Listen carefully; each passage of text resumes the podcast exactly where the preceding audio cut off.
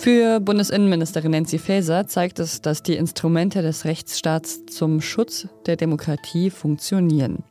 Ein Kölner Gericht hat entschieden, die junge Alternative darf als gesichert rechtsextrem eingestuft werden. Guten Abend, Sie hören was jetzt, den Nachrichtenpodcast von Zeit Online. Wir sprechen über die junge Alternative und über die Situation im Gazastreifen. Ich bin Pierre Rauschenberger. Der Redaktionsschluss für diese Folge war 16 Uhr. Zuerst war es nur ein Verdacht. Dann hat sich das Bundesamt für Verfassungsschutz entschieden, die junge Alternative als gesichert rechtsextremistisch einzustufen. Die junge Alternative, das ist die Nachwuchsorganisation der AfD. JA, so nennt man sie auch, und AfD haben sich dagegen gewehrt und im Juni 2023 eine Klage eingelegt. Aber das Kölner Verwaltungsgericht hat den Eilantrag nun abgelehnt und gesagt, das ist schon okay, der Verfassungsschutz darf die JA als gesichert rechtsextremistisch einstufen. Diesen Beschluss hat das Gericht heute veröffentlicht. Die AfD und die JA können dagegen aber nochmal Beschwerde einlegen. Es gibt also eine Reihe von Urteilen und Beschwerden und Urteilen. Mit meinem Kollegen Christian Part spreche ich jetzt darüber, welche Folgen dieses Urteil aus Köln hat. Hallo. Hallo Pia. Wie hat das Gericht seine Entscheidung denn begründet? Das Gericht ist sehr deutlich geworden in seiner Begründung. Es spricht davon, dass die zentrale politische Vorstellung der JA zum Beispiel der Erhalt des deutschen Volkes in seinem ethnischen Bestand sei dass ethnisch Fremde ausgeschlossen äh, werden. Es spricht von einem fortgeführten massiven Ausländer- und insbesondere islam- und muslimfeindlichen Agitation, spricht von pauschalen Verdächtigungen und Herabwürdigungen von Asylbewerbern.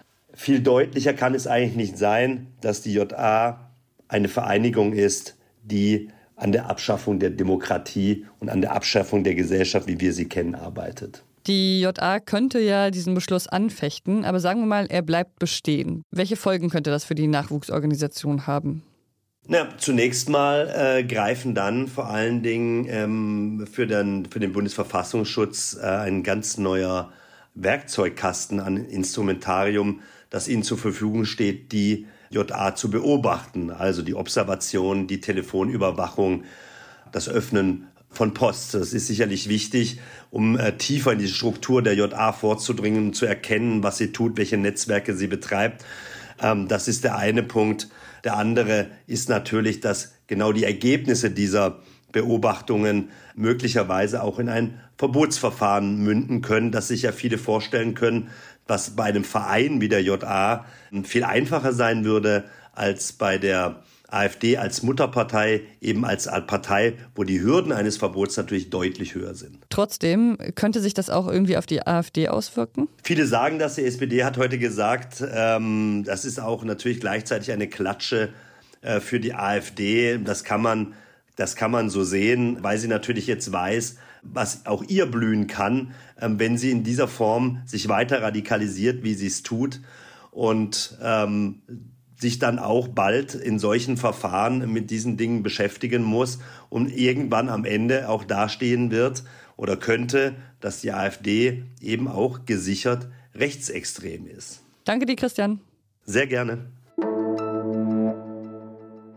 Am Anfang ihrer Offensive im Gazastreifen hat die israelische Armee vor allem Ziele im Norden angegriffen. Sie hat die Bevölkerung immer wieder dazu aufgerufen, sich im Süden in Sicherheit zu bringen. Die Mehrheit ist auch dieser Aufforderung gefolgt. Die Vereinten Nationen gehen davon aus, dass insgesamt 1,7 Millionen Menschen im Gazastreifen auf der Flucht sind. Aber Menschenrechtsorganisationen haben schon seit Monaten darauf hingewiesen, dass eigentlich kein Ort im Gazastreifen sicher ist. KollegInnen von mir von Zeit Online haben Daten von Satellitenbildern ausgewertet und die zeigen, dass auch im Süden des Gazastreifens mehr und mehr Orte zerstört sind. Stella Männer ist Korrespondentin im Libanon und war an der Datenauswertung beteiligt. Sie hat mir geschildert, welches Ausmaß die Zerstörung im Gazastreifen inzwischen hat. Auf den Satellitenbildern können wir erkennen, dass im gesamten Gazastreifen mittlerweile rund zwei Drittel aller Gebäude beschädigt oder komplett zerstört worden sind. Kollegen von der Nachrichtenagentur AFP haben außerdem Hinweise in Bildern gefunden, die darauf hindeuten, dass die israelische Armee zurzeit versucht, eine Art Pufferzone entlang der gesamten Grenze zu etablieren. Das Gebiet in etwa einem Kilometer Entfernung zu Israel sieht so aus, als ob es dem Erdboden gleichgesetzt wurde. Und für die Menschen bedeutet das neben dem Verlust ihres Zuhauses auch, dass sie zurzeit in Zelten unterkommen müssen, wenn sie denn Glück haben. Denn wir wissen auch, dass äh, diese vielerorts Mangelware sind und ganz viele Menschen auch versuchen, notdürftig mit Planen oder Plastiktüten Schutz zu suchen. Der israelische Verteidigungsminister Joachim Galant hat gestern angekündigt, dass er die Hamas-Kämpfer bis in den letzten Winkel des Gazastreifens verfolgen will. Das gelte zum Beispiel auch für Rafah, das ist eine Stadt im Süden, in der bisher keine Bodentruppen sind. Stella Manne hat mir erzählt, warum ein Vorstoß auf Rafah heikel ist. Rafah galt bislang als letzter Ort im Gazastreifen ohne Gefechte. Deswegen haben etwa auch die Hälfte aller BewohnerInnen dort Schutz gesucht. Außenministerin Annalena Baerbock hat erklärt, dass ähm, genau aus diesem Grund eine Militäroperation in Rafah auch nicht zu rechtfertigen sei, weil eben der Schutz dieser ZivilistInnen und vor allem auch von Kindern nicht sichergestellt werden kann. Im Nachbarland Ägypten wächst außerdem gerade die Sorge, dass die verzweifelten Menschen den Grenzzaun in Rafah einreißen könnten und dann in den Sinai fliehen könnten. Diese Sorge besteht vor allem, weil in der Vergangenheit sich immer wieder gezeigt hat, dass einmal geflohene PalästinenserInnen oft nicht an ihr Zuhause, in ihr Zuhause zurückkehren konnten. Die Welternährungshilfe warnt außerdem vor einer Hungerkatastrophe im Gazastreifen. Neun von zehn Menschen würden weniger als eine Mahlzeit am Tag essen. Manchmal frage ich mich, wie viele Menschen weltweit wohl gerade daran arbeiten, die Klimakrise abzuschwächen. Aufhalten können wir sie ja nicht, aber verlangsamen und vielleicht verhindern, dass das Klima den für uns unangenehmsten Pfad einschlägt. Aber obwohl es bestimmt sehr, sehr viele Menschen sind, die Tag ein, Tag aus vom Aufstehen bis zum ins Bett gehen daran arbeiten, die Klimakrise zu bekämpfen, das ist so eine große Aufgabe. Und große Aufgaben erfordern Zwischenziele. So eins hat gerade die EU-Kommission festgelegt.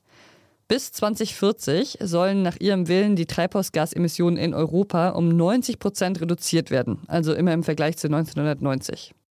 Um dieses Ziel zu erreichen, schlägt die Kommission Folgendes vor. Erneuerbare Energien sollen weiter wachsen und feste fossile Brennstoffe schrittweise abgebaut werden. Und auch in der Landwirtschaft sollen Emissionen reduziert werden. Es gibt ja schon einige Ziele, zum Beispiel auch die Klimaneutralität bis 2050 und meine Kollegin Elena Erdmann ist Expertin für Klimathemen und weiß, warum die EU-Kommission jetzt trotzdem noch ein neues Ziel bekannt gegeben hat. Das ist tatsächlich wichtig, dass wir möglichst viel auch möglichst schnell lösen, denn die allerschwersten Emissionen, die man verhindern kann, das sind die letzten. Das heißt, dass alles, was einfach geht, also vor allem der Stromsektor, also vor allem erneuerbare Energien, das kann man ja relativ schnell lösen. Aber es gibt dann auch Emissionen, die sich sehr schwer vermeiden lassen, zum Beispiel in der Landwirtschaft.